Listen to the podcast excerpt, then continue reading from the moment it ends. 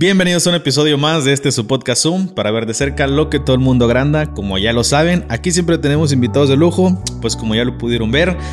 El día de hoy no me encuentro solo, me encuentro nada más y nada menos que con mi buen amigo, el pastor Jair, Jair Díaz. ¿Qué onda, Jair? ¿Cómo estás? Dios te bendiga. Dios te bendiga, Brandon. Me da mucho gusto volver a estar aquí y, gracias también por, por, invitarme. Y pues esperemos que este episodio sea de mucha bendición. La neta, sí, sabemos que estoy 100% seguro que va a ser de mucha bendición. Para los que no lo saben, no es la primera vez que Jair nos acompaña, es la segunda vez no me acuerdo cuál episodio fue, debí investigarlo. Pero estuviste en uno de los, de, los primeros episodios el año pasado, ¿verdad? También hacía frío. Sí, también hacía frío. Este, lo que sí recuerdo muy bien, y de hecho te platicaba ahorita que llegabas, es que en la historia de Zoom, pues obviamente se empieza desde abajo, ¿no? Y el, y el primer video, el primer reel que nosotros vimos que se hizo, si lo podemos llamar así, viral, que tuvo demasiadas, demasiadas reproducciones. Fue un reel que sacamos de tu episodio, que hablabas de la gracia. La gracia. Este, entonces, creo que fue mucha bendición. ese, ese episodio y pues bueno, por eso estamos aquí, ¿no? Sí. Para, para ser de bendición. Pero el día de hoy, el día de hoy, señores, señores, no sé quién hizo enojar a Yair. que viene con la espada desenvainada. No, no es cierto, pero el tema que, que elegimos ya y bueno, que elegiste. Te voy a dejar toda la responsabilidad. sí. El tema que elegiste me lo mandaste precisamente ayer. De hecho, el podcast este se armó rápido, ¿no? Prácticamente de un día Está para bien, otro. Pero lo rápido sale bonito. Exactamente. No, sale mejor. Sí, y cuando me mandaste eh, el tema, dije, wow, este tema va a estar pesado, la verdad. Está muy bueno. Este. Y pues no sé, quédense hasta, hasta el final y yo sé que va a ser de, bendición y pues todo es, como dijiste, con el, con el fin de hacer como una introspectiva. Sí, que podamos hacer una autocrítica nosotros como pentecostales y pararnos un, detenernos un momento y reflexionar y decir qué estamos haciendo. Sí, claro. Pues el tema va enfocado precisamente en el pentecostalismo, los pentecostalismos. Ese, es el tema. Hay gente aquí que no sigue Yair que no nunca no está relacionado con esos términos porque pues nunca han ido a una iglesia, nunca han leído la Biblia. Y bueno, gloria a Dios por ellos, ¿no? Aquí están para, para, aprender eh, sobre más sobre Dios.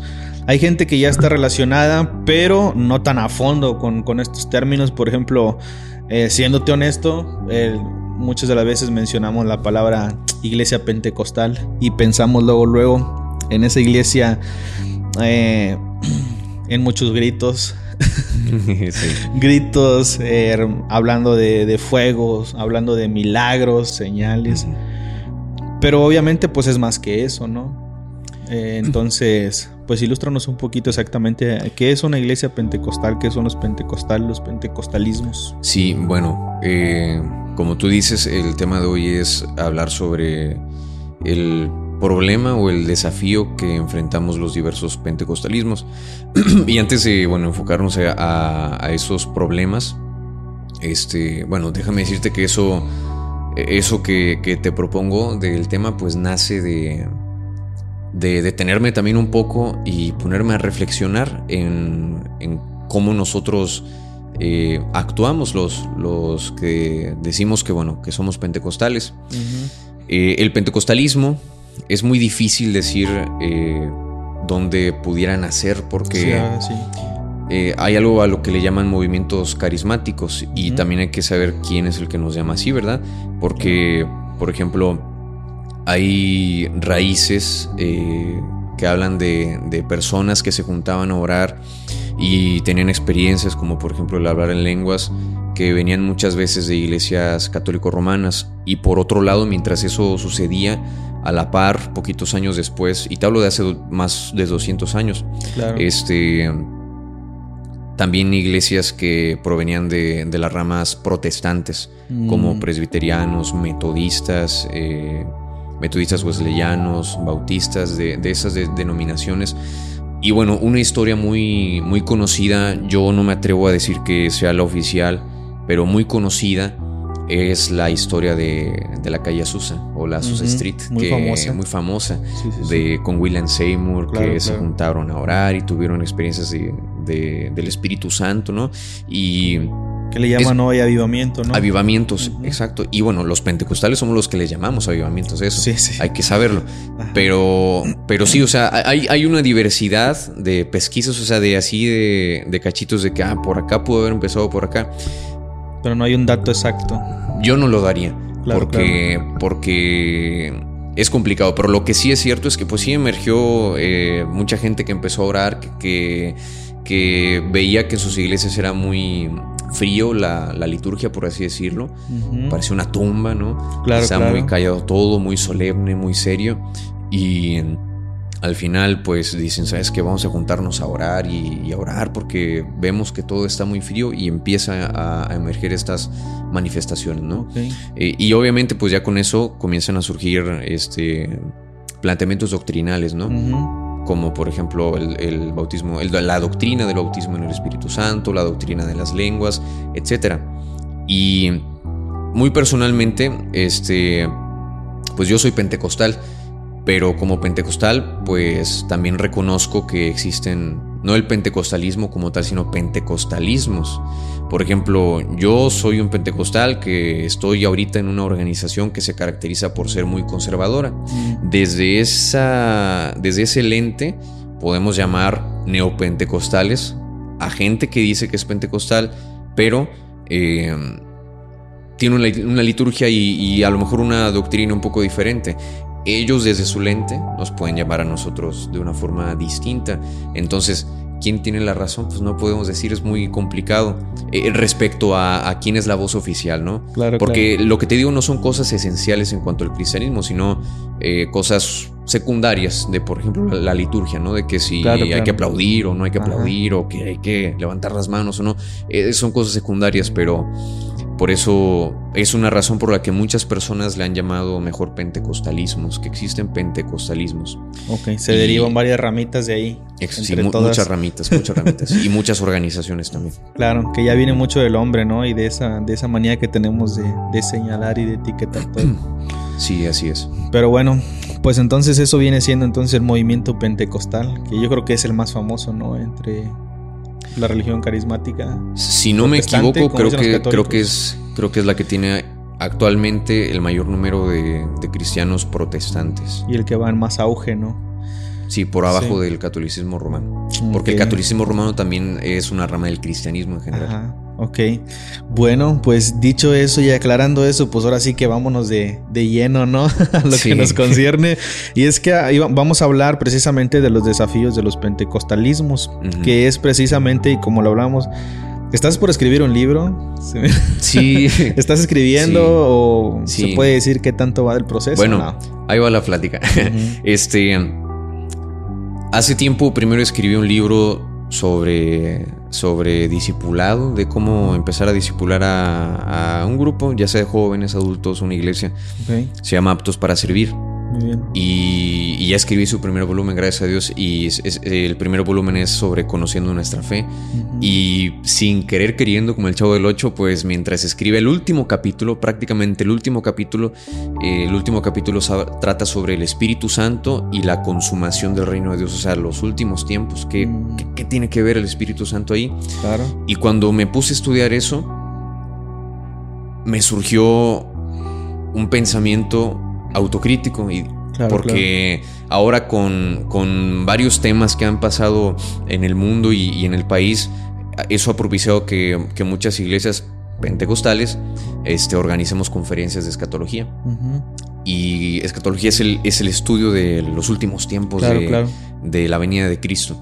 Entonces me di cuenta, estudiando esta, esta parte de la escatología, pero relacionado al Espíritu Santo, me di cuenta que hasta donde yo he visto conferencias o libros de pentecostales, de doctrina pentecostal, nadie habla del Espíritu Santo en cuanto a los últimos tiempos. Hmm. Entonces ahí dije, ¿qué estamos haciendo como pentecostales? Y ya de ahí surgieron muchísimas cosas, ¿no? Y ahí se viene. Igual si quieres ahorita lo pasamos, ¿no? Eh, de, vista eso, de la fascinación por los últimos tiempos. Sí. Este, Pero entonces eh, estás escribiendo el libro y de ahí surge, bueno, habla precisamente de, ese, que terminé, este también me inspiró para organizar una conferencia en un instituto en donde estoy sobre el espíritu y la escatología. También me puso a reflexionar eso y no me dejaba en paz ese, ese, pensamiento hasta que lo empecé a ordenar ya con otras cositas que comencé a ver de, de, mi iglesia, o sea, no, de mi iglesia local, sino de la iglesia pentecostal, claro. del pentecostalismo al que yo pertenezco. Sí. Y, y, comencé a pensar en otras cosas que, problemas, desafíos que tenemos, hasta que, bueno, tengo ya poco tiempo que empecé a escribir ese libro. Claro, ¿le llamaste o le vas a llamar los desafíos? Le voy a llamar este, los, el desafío de los pentecostalistas. El desafío de los pentecostalistas. Y hasta ahorita este, llevo cinco. Yo creo que a lo mejor se puede quedar así si es que sale otro, pero oficialmente llevo cinco. Ok, que son los que vamos a ver el día de hoy. Sí. Y y Yair pues me dijo son los desafíos y cuando me explicaste el tema precisamente caímos en la cuenta de que realmente son problemas. Son problemas y, así es. Y ahorita le dije a Yair, ¿sabes qué? Pues vamos a llamarle problemas, ¿no? Porque es un problema.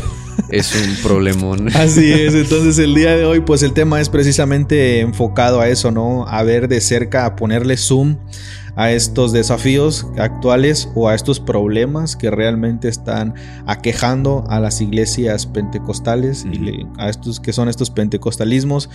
Y me gustó que, me mencionabas y me dices que son un monumento a la irresponsabilidad. También, muchos de nosotros. Sí, así es. Es que mira, a lo mejor, por ejemplo, una ilustración. Si si un extraño que no vive en tu casa este, Por ejemplo, yo que, no, no vivo en tu casa, soy tu amigo, pero no, no soy tu hermano, algo así para vivir en tu casa. Y yo como ajeno llego y empiezo a criticar tu casa. Oye, ¿por qué pusiste esto acá? ¿Por qué pintaste eso así? Ya sabes, pues más decir, oye, pues si no te gusta, pues vete a mi casa.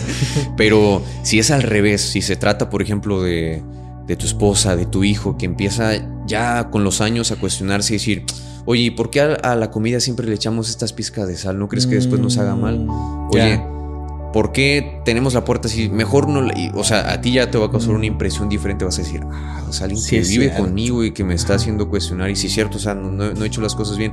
Bueno, ese, ese libro, pues no se trata de alguien ajeno, porque casi siempre los que han escrito cosas que. que que es una auto, bueno, autocrítica entre comillas a los pentecostales, no son pentecostales.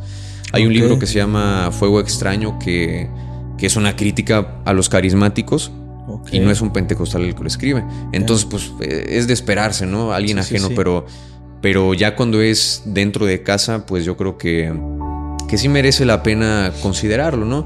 Porque el, motivo, al menos de, de, ese libro, pues no es controversia, no es una, una iniciativa reaccionaria de es que estoy enojado con tal pastor o algo así no es eh, por llamar la atención tampoco.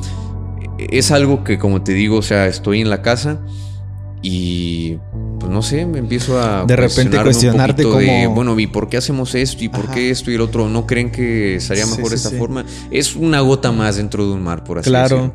Como dice un amigo que le mandamos saludos, el Ulises dice, ¿por qué crees lo que crees?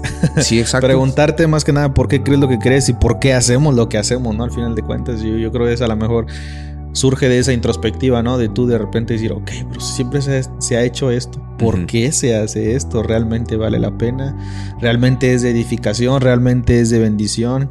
¿Y por qué creo lo que creo, no? Entonces, de, ahí viene precisamente eso. Sí, y, obviamente esta eh, propuesta, por así decirlo, pues va a tener muchos vacíos o, muchas cosas que le van a faltar o a lo mejor alguien puede, puede este, proponer algo, una contraparte, algo distinto se vale, ¿verdad?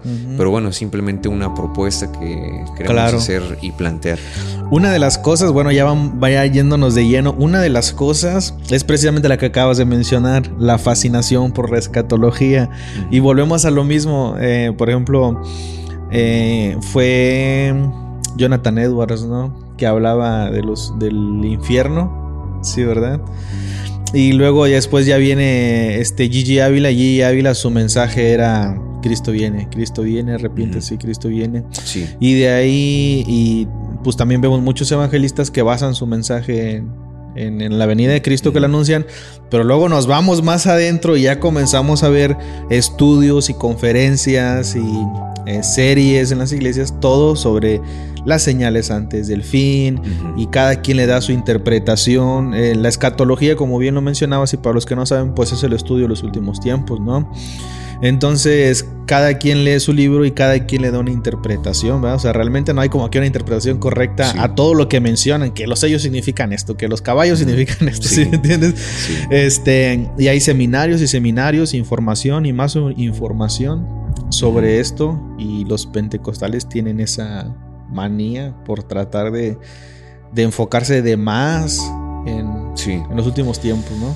Fíjate que la pregunta por ¿Qué va a ser de la humanidad en los últimos tiempos? Es una pregunta que, digo, van lleno, no sé si como que un plano filosófico está en el ser humano de todos los tiempos y de todas las religiones y de todas sus ideologías. Siempre está esa pregunta en nosotros, ¿qué va a haber después? Ese interrogante está en la naturaleza humana, ¿no? Está en nuestra naturaleza humana y, es parte, pues, de, del diseño de Dios en nosotros, porque hay un propósito entonces de Dios en nosotros.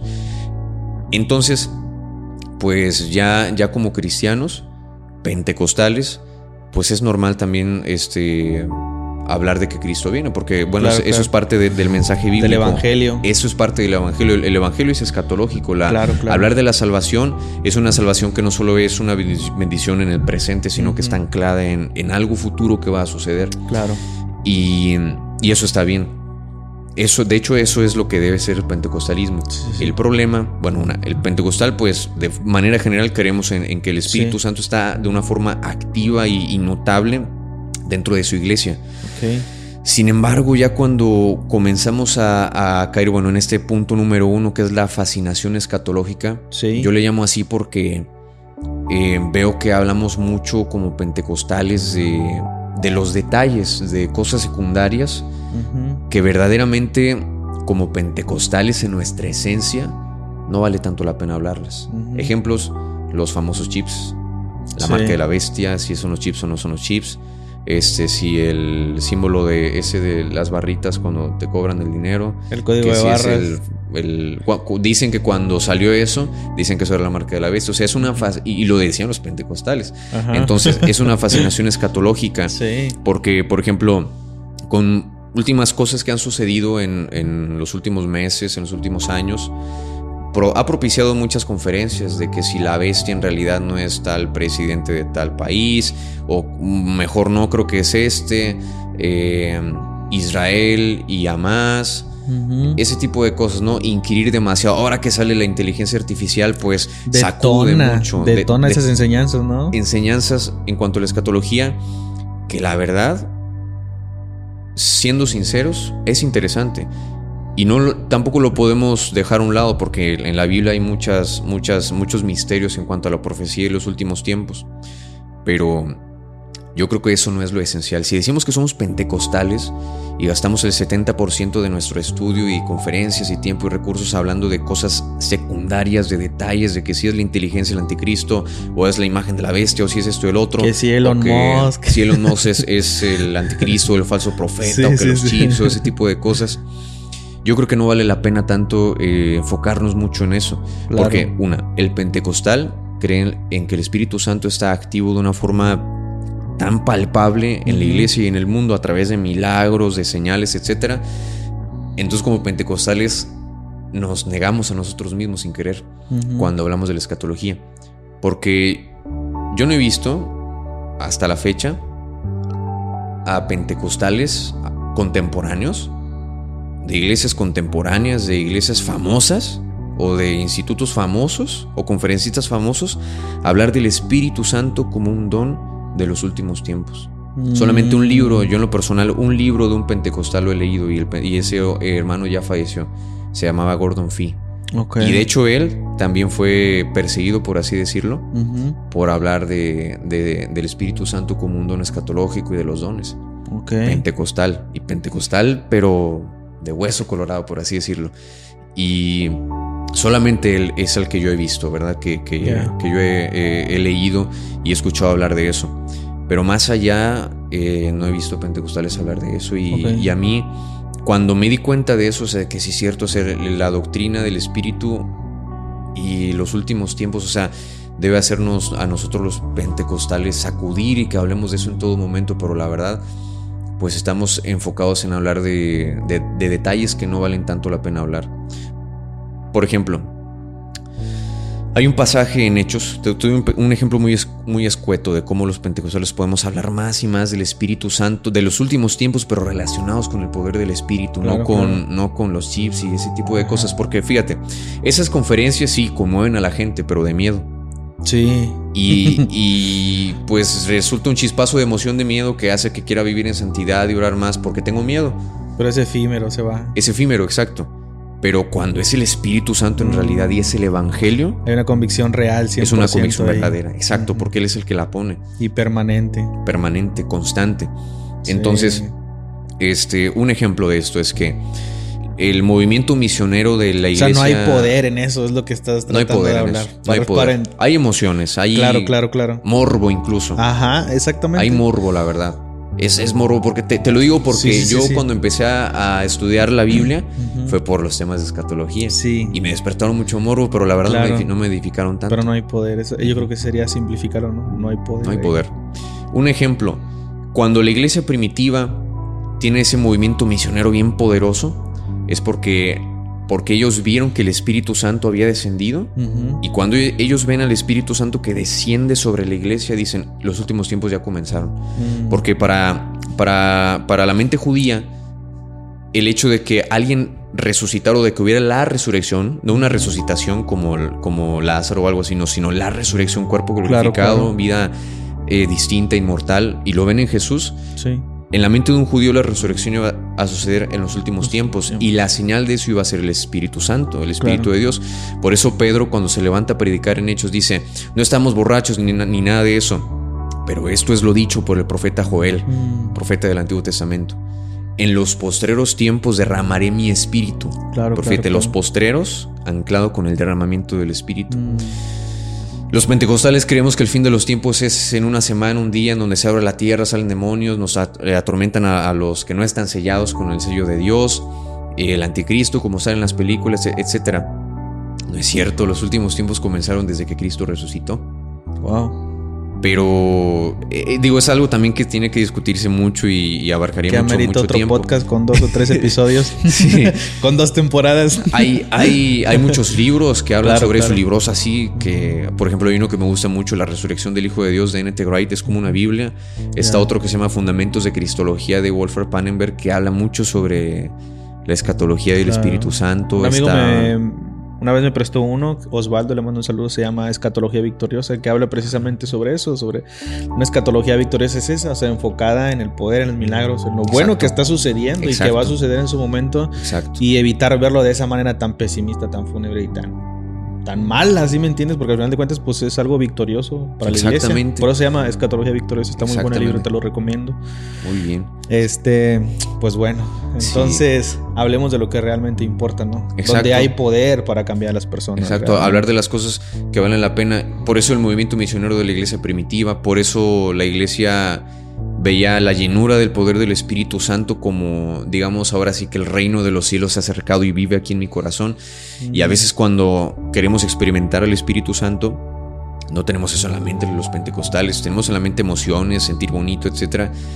Emociones. Pero no sabemos, o sea, el trasfondo de eso, de que, o sea, el cielo nuevo y la tierra nueva están operando en el corazón por el poder del Espíritu Santo y no nos damos cuenta o no lo vemos así.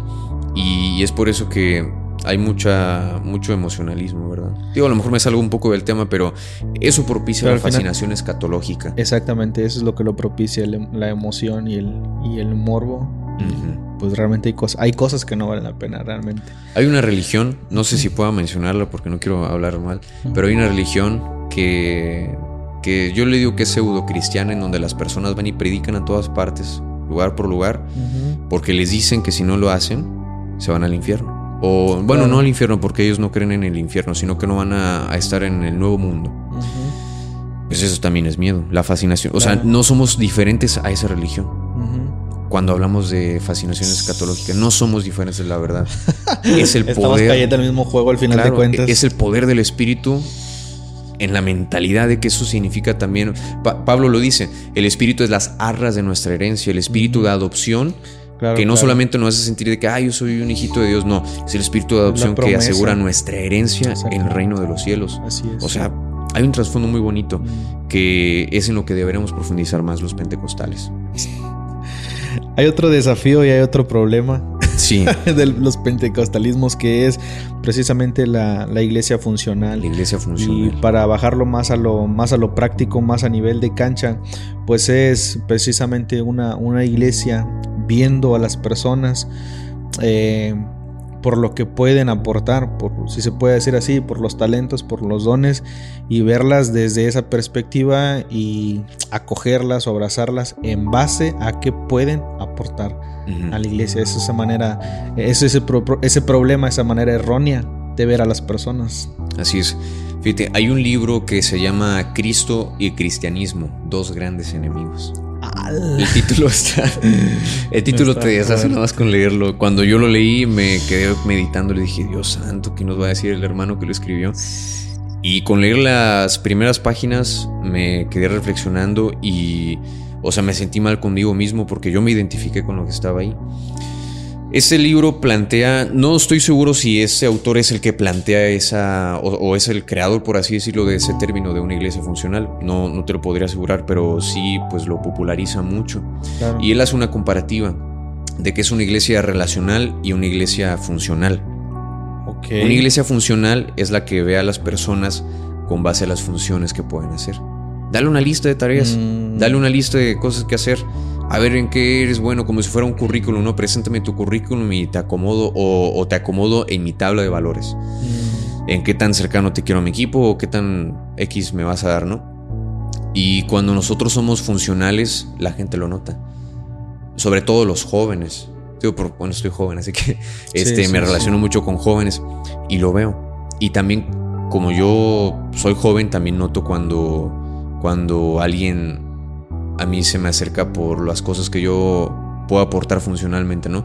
Por ejemplo, a mí me gusta mucho tocar la guitarra, no digo que sea muy bueno, pero me gusta mucho tocar la guitarra, me gusta mucho predicar, este, enseñar y, y, noto cuando, cuando en cierto grupo, ya sea de iglesias o iglesia, etcétera, este, se acerca alguien a ti o, simplemente te ve como alguien que sabe hacer algo, pero no, te ve como alguien por quien tal vez necesita una oración o no sabe si se levanta a las 3 de la mañana llorando por algo, o sea, ya me explico. Sí, sí, sí, claro, claro. Ese hermano que escribe este libro pone un ejemplo que él vivió, porque él antes era, él, testifica que él antes, era muy funcional. Entonces él eh, estaba estudiando en un seminario y en el seminario había como una especie de prácticas, por así decirlo, así como en las escuelas seculares que te mandan a hacer prácticas ya cuando estás en media superior o estás en la universidad. Entonces él va a un hospital y se acerca con un hombre que ya está, ya tenía días de que iba a morir, ya le habían contado los días, ya no me acuerdo qué enfermedad tenía, pero tenía los días contados. Entonces la preocupación de ese hombre era, o sea, del hermano, era llegar con ese señor, hacerle la oración de fe y Aquí se rompió una casa y cada quien para su casa, ¿no? Entonces cuando él llega al, cuarto de hospital, le dice, Dios le bendiga. Y el Señor muy molesto le dice, no me digas eso aquí, Dios no está aquí, nada más la gente viene a ver si ya me morí o no. La enfermera nada más de vez en cuando abre la puerta, nada más para ver si ya me morí, y si no, la cierra y sigue con sus cosas o van y me dejan la comida. Mis hijos esperan a que yo esté dormido o inconsciente para agarrarme la cartera y quitarme el dinero. Estoy solo, no me digas que Dios está aquí conmigo. Entonces, él iba con toda la intención de evangelizarlo y como que, ¡pum!, palomear, ya lo evangelicé, adiós. Y le cambió toda la perspectiva cuando vivió eso. Claro. Entonces dice que se propuso a invitarle todos los días una tacita de café y de estar con él 15 minutos diarios y platicar de la vida, de sus hijos, del trabajo, de cómo era él y, y, y, o sea, de relacionarse, por eso lo llama relacional, una iglesia relacional, de relacionarse con él. Y dice que ya con el paso del tiempo, algunas semanas, él se despide del Señor y el Señor le dice, oiga, eh, hermano, al final de cuentas le dice, oiga, hermano, Dios está aquí. Mm. Ah, eso le quiso llorar porque se dio cuenta de que es lo que Dios quiere también, que ah, nos relacionemos. Es lo que hacía Jesús. Claro, Se acercaba al leproso, los fariseos le decían, oye, ¿por qué estás comiendo con los pecadores? Claro. acá con la élite. Es a donde perteneces, ¿no? Y él comía. Comía, bebía, estaba con los pecadores. con los raperos, con los que estaban tatuados, con los que estaban en la calle, con los que no se bañaban, con los que pertenecían a comunidades que nosotros juzgamos. O sea, él convivía con ellos y así se los ganaba. Y nosotros somos, aparte de funcionales, somos elitistas. Mm, no entres en ese tema, por favor. es muy duro que. Jesús. ese tema me ha tocado verlo infinidad de veces. Sí, es que lamentablemente sí somos. A lo mejor ya no está el racismo, pero el elitismo abunda, abunda en las iglesias. Sí. Y ese es un tema que... Es, muy, muy importante, o sea, decirlo que a veces los pentecostales, bueno, a lo mejor también todas las, las denominaciones somos así, una, funcionales. Este, desde un punto de vista de liderazgo, vemos a veces a la, gente como piecitas de ajedrez a las que puedo mover a mi conveniencia para yo seguir avanzando en mi proyecto. Wow. Dejando a un lado que el proyecto es de Dios. Y, por otro lado, ahí, voy. Por otro lado, que vemos a la gente como nombres que tenemos que poner en una lista para decir, mm. mi iglesia trae, tiene gente, ¿verdad? y no nos interesa su vida. O nos interesa su vida cuando nos andamos ya sea candidateando o queremos, queriendo, queriéndonos dar a conocer o buscando a la persona que pueda me aportarme algo. Mm. Ah, tú eres el guitarrista, el guapo, que toca bien padre, pues te quiero en mi círculo porque vas, o sea, va a hacer que, yo resalte en mi, en mi historia porque eres, de los guapos. Y sabes, o sea, viene a mi mente a... El problema realmente es que se ha llevado tanto al extremo eso de buscar a las personas en base a su función, que hoy tenemos iglesias abarrotadas de personas que creen que sirviendo a Dios están prácticamente en el camino correcto. Y si bien es bueno servir a Dios, somos hijos de Dios, ¿no? Y tenemos que tener una relación y muchas de, las, muchas de las veces hemos llevado eso al extremo, a cambiarle el chip a las personas y creer o denigrar el Evangelio a obras, a que tienes que servir en la iglesia, si no sirves en la iglesia, hasta te puedes ir al infierno, o sea, no amas a Dios lo suficiente y eso se va más hacia el fondo y tienes a personas que si no están sirviendo en la iglesia, se sienten desesperados. O sea, al grado de que si alguien comete un error en la iglesia, la famosa disciplina, paz, el pastor, vámonos, disciplinado porque cometiste este error. Y ese es un castigo para las personas y las personas sienten que si no están sirviendo, que si les quitas el cargo, menos, o sea, no son nada, no son inútiles e inservibles en la obra y en el reino de Dios. ¿Sí me entiendes? Sí. Y vemos eh, gente, eh, cristianos pentecostales, que ya no buscan a, Dios como esa relación de padre e hijo, sino como que siervo, esclavo. Y tengo que estar trabajando y trabajando y trabajando. Inclusive pastores que descuidan a sus familias por estar todo el tiempo metidos en la obra. No saben mantener un equilibrio, pero es por ese chip, ¿sí me entiendes? De funcionalidad. de funcionalidad, que te dicen es que si no sirves, de hecho hasta escuché una predicación que decía, si no sirves en la iglesia, o sea, no sirves para vivir, algo así decía, ¿no? Esa es una frase que estaba escuchando de un pastor.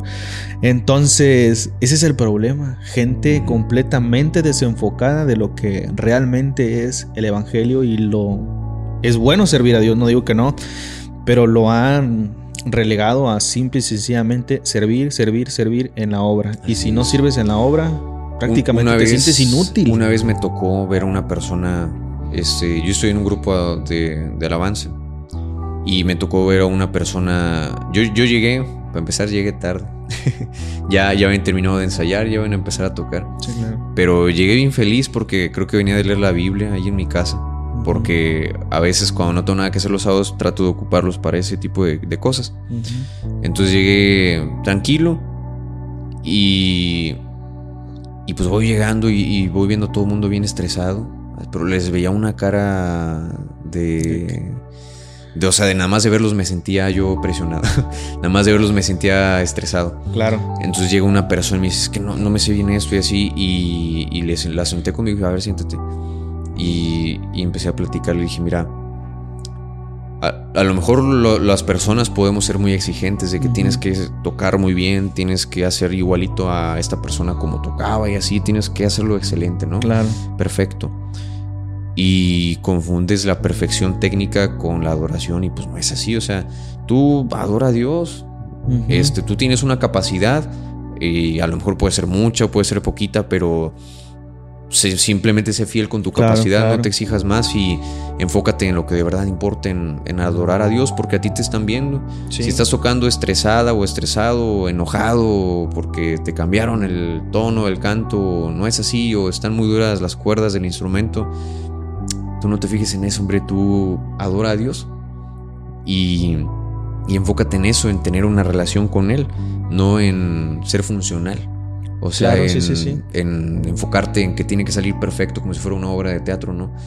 No, o sea, tú despláyate, adora al Señor con, con lo que tienes. Claro, sé fiel. Y Dios, Dios se fija en esa, en esa fidelidad. Entonces, pues sí, el ser funcionales eh, se trae muchas consecuencias, muchísimas, el perder una relación con Dios. Y de hecho, la funcionalidad de la iglesia es un testimonio de que entonces no tenemos una relación con Dios, mm. porque Dios es un Dios de relación, no claro, de claro, claro. funcionalidad. Claro, Dios nos da tareas, pero exactamente. Dios más que tareas quiere una relación con nosotros. Allá en el cielo no va a haber ni teólogos, ni escritores, ni presbíteros, ni pastores, ni maestros, va a haber redimidos, gente que tiene una relación personal con Dios.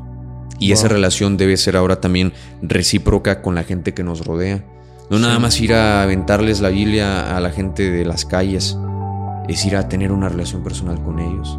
No es nada más ir con los niños, por ejemplo, si soy yo de una iglesia de clase media alta, pues no debo ir así como que, ay, vengo como un salvador a, estar con ustedes, pero no me toquen tanto porque vengo de paso, ¿no? Es meterte y está, abrazar a, la niña que se le, saque, se le salen los mocos y que a lo mejor huele fito, eh, abrazarla y estar con ella y hacerte tu amigo su amigo, perdón, no nada más porque te toca, sino porque Dios te manda a hacerlo y porque puede ser tu hermana en Cristo, es ir a estar con ese joven que a lo mejor tiene problemas con las drogas y huele feo y lo que quieras, pero Dios quiere que tú tengas una amistad con esa persona y así es como tú realmente demuestras el amor a Cristo. Claro. Es parte del evangelismo, es parte de la predicación.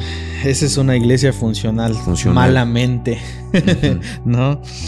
Otro problema de los desafíos eh, de los pentecostalismos, eh, o un problema que se ve muy común, es el de los regímenes. Regímenes pentecostales. Regímenes pentecostales. Una mafia.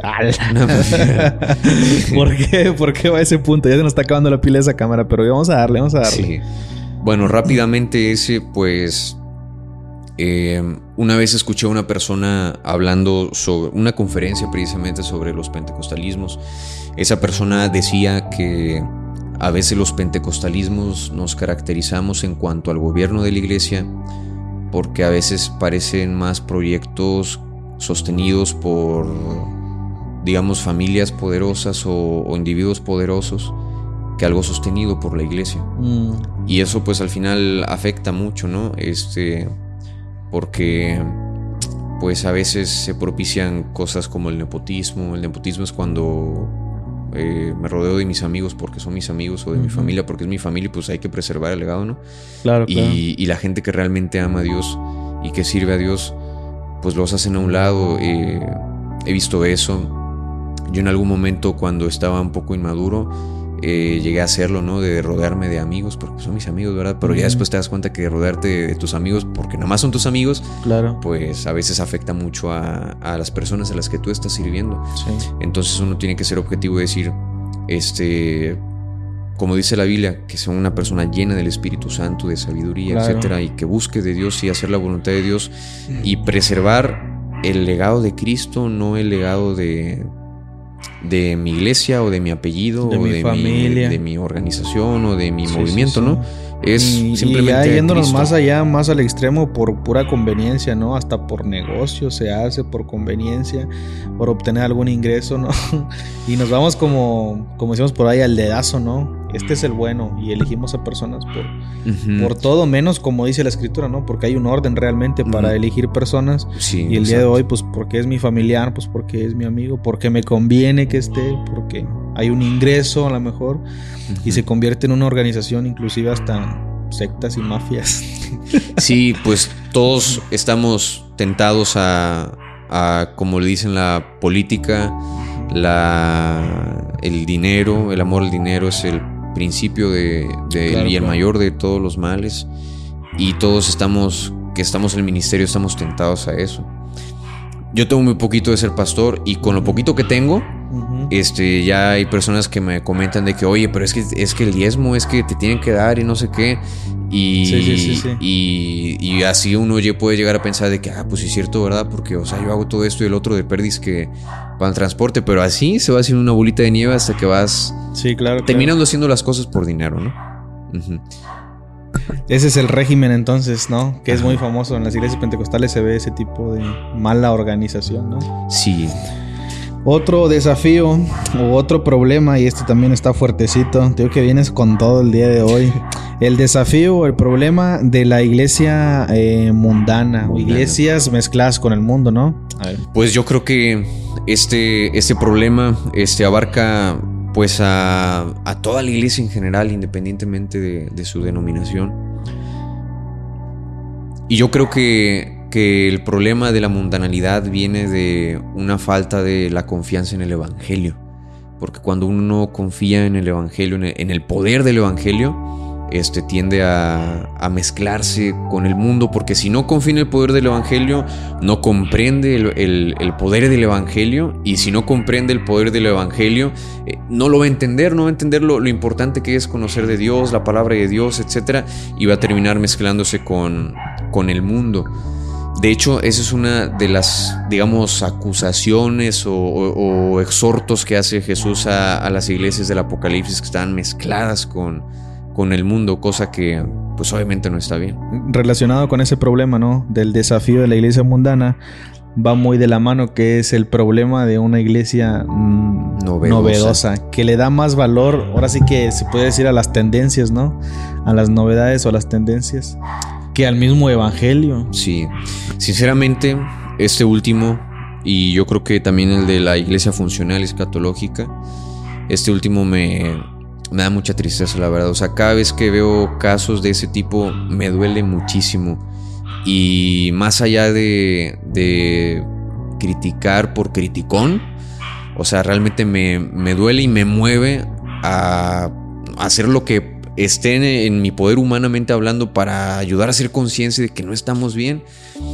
Porque cuando una iglesia, digo, una cosa es ser creativo, ¿no? Y no nadie peca por ser creativo, ¿no? De que de que poner una pantalla donde salgan las letras, eso no está mal, eso está excelente, o sea, este, tampoco podemos ignorar el siglo en el que vivimos, pero, pero, cuando queremos llegar a ser novedosos, por tal de atraer a la gente. O sea que cuando la novedad se convierte no en un medio, sino en el fin mm. para atraer a la gente, estamos negando a Cristo, estamos negando el poder del Evangelio.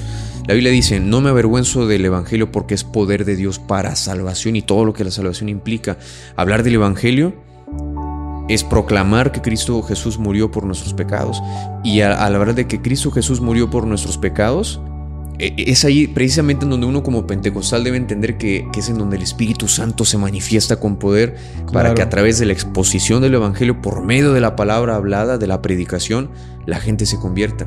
Pero pareciera que los que predicamos nos da miedo de predicar porque creemos que la gente se va a aburrir por porque estamos predicando y tenemos que presentarles un show, tenemos que presentarles algo diferente, algo creativo, bueno, entre comillas creativo, algo diferente, algo que nadie más haya hecho, hasta que terminamos sacando a, Cristo. Quitándole toda la efectividad, ¿no? Al final de cuentas al Evangelio, porque realmente el Evangelio, como lo dices, es poder y como lo decíamos desde el inicio, el Evangelio es poder, pero le quitamos toda la efectividad, toda la importancia, lo movemos hacia un lado y traemos la novedad, traemos la tendencia, copiamos, nada más lo transformamos.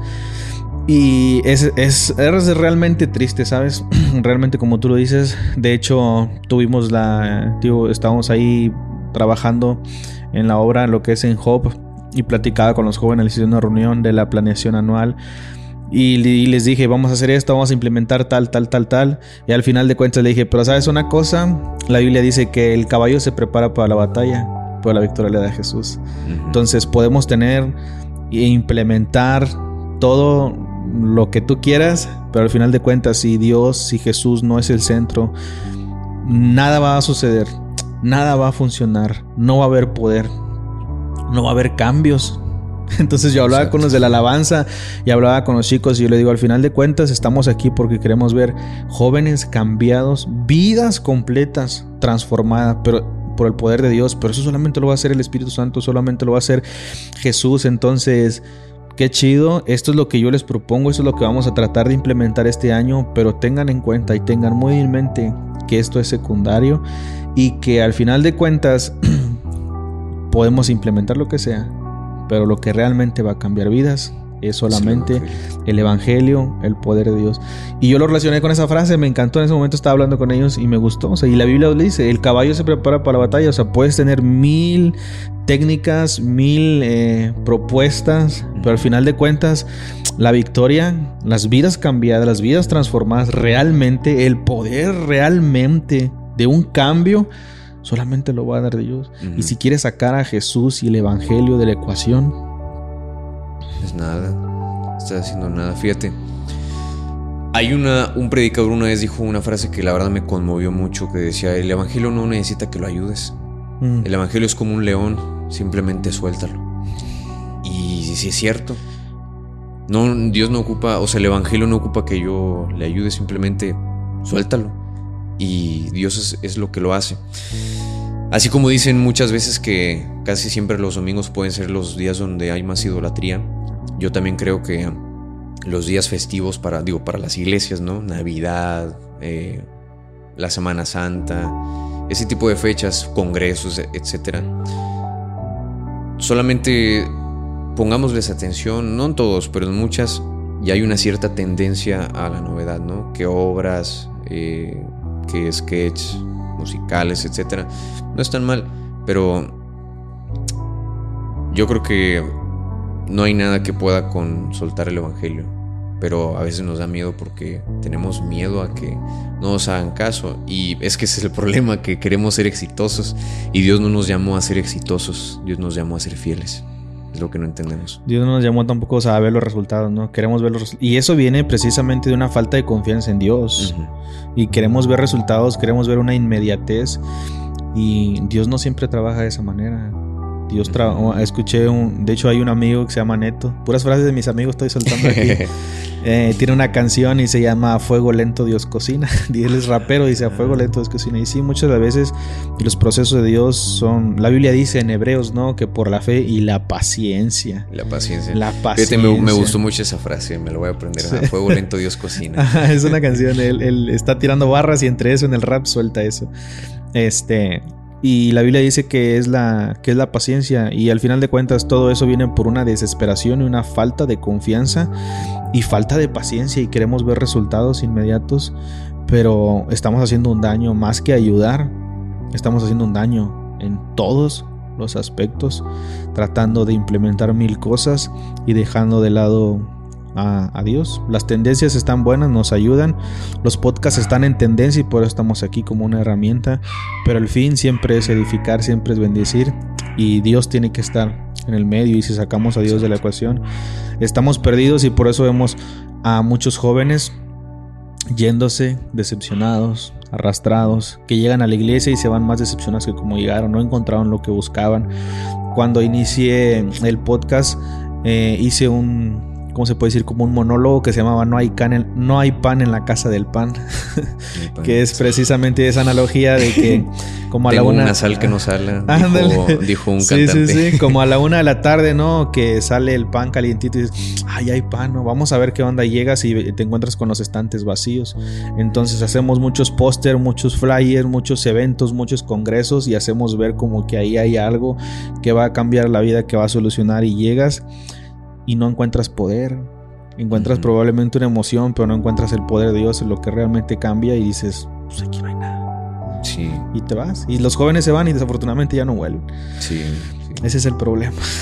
Sí, pero yo creo que, bueno, yo en lo personal, esto que, que todo lo que he dicho en el podcast y lo que pienso escribir, no es con la finalidad de, de digamos, tirarle a una persona, ¿no? O a una organización o, o o ya es, ya es que a veces hay gente que critica nada más para llamar la atención, ¿no? la verdad no me interesa llamar la atención, sino que, o sea, realmente estoy preocupado por, por la iglesia pentecostal y por los pentecostalismos. Y yo espero que, que haya gente que también se sienta preocupada y, y todos podamos exhortar a, toda la iglesia que no tengamos miedo a, a meternos en oración, claro. que no tengamos miedo a escudriñar la Biblia, que no tengamos miedo a, a predicar el Evangelio como es.